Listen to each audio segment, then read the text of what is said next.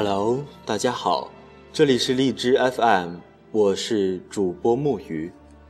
今天主播要和大家分享一篇文章，来自黄丹贤的《心秉感恩，宣言逆旅》。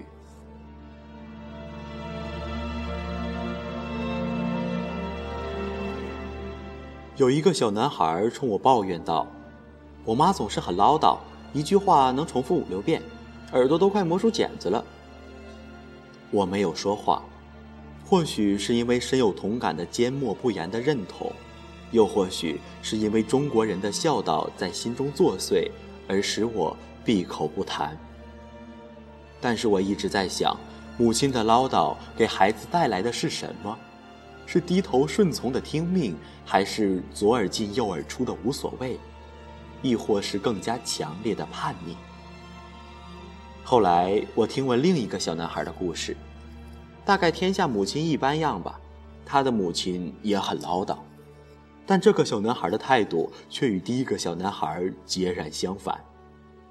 不但没有丝毫不耐，反而不厌其烦地倾听着母亲的唠叨。我对此感到不解。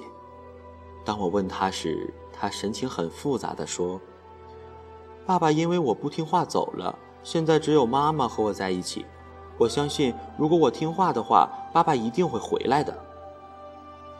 听到这里，不免有些丝丝的感动在心头蔓延。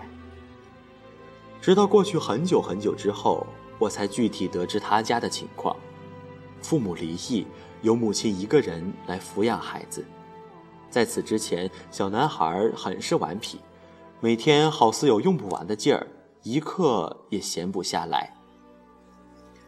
一天晚上，小男孩去厨房拿橘子，结果胳膊不小心碰到了柜边的碗筷，瓷碗从桌台上跌落，啪的一声，化为一地碎片。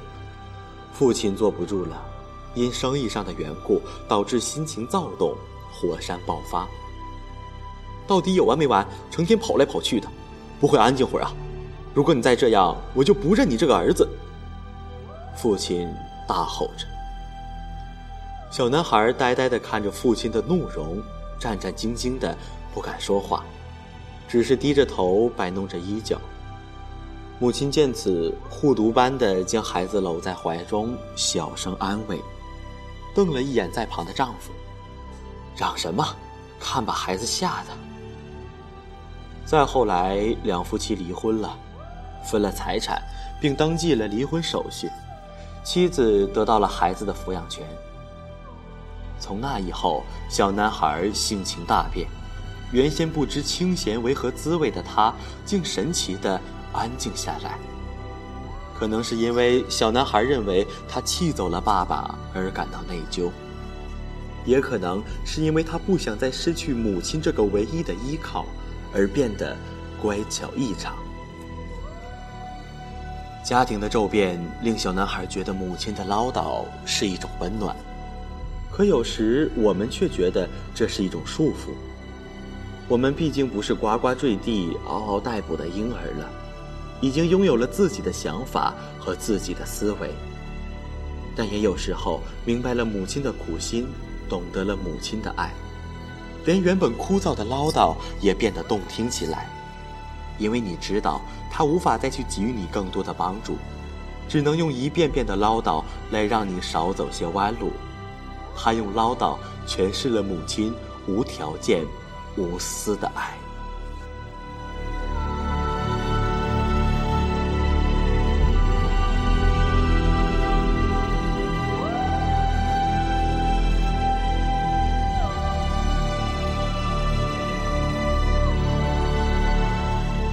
很多时候，每个人都因各自的梦想而展翅高飞，只剩下独守空巢的老人孤寂的品味。工作的繁忙成了脱不开身的借口，出外的打拼成了不回家的理由。当电话铃声响起，苍老的声音从听筒里传来，嘱咐让你注意多加休息，换来的或许只是你淡淡的回复，又或许只是你匆匆的回答。也许你并不知道，你的行为深深的伤害了他们那颗看似坚强，实则脆弱的心。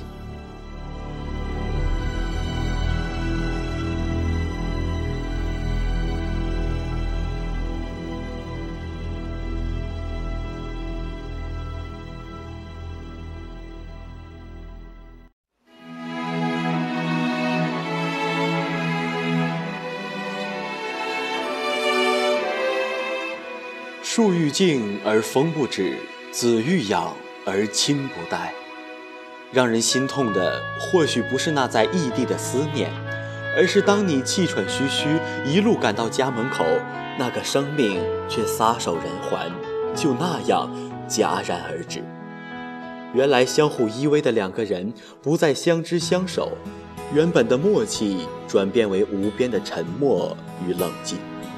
当亲人的余温尚存，而心跳已经停止，他再也听不见你的呼唤，再也无法摸着你的头微笑，再也不能在你哭泣的时候说你是傻孩子。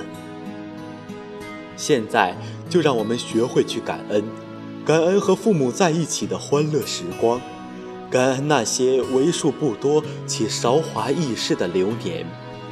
感恩母亲那忠言逆耳的唠叨，莫到失去之后才追悔莫及。若真到那时，那便是梦醒时分，无路可退了。心秉感恩，宣言逆律，唠叨蕴含着母亲的深深情感，包含着母亲的切切关心。明白其中的韵味，便明白了母亲对你无私的爱。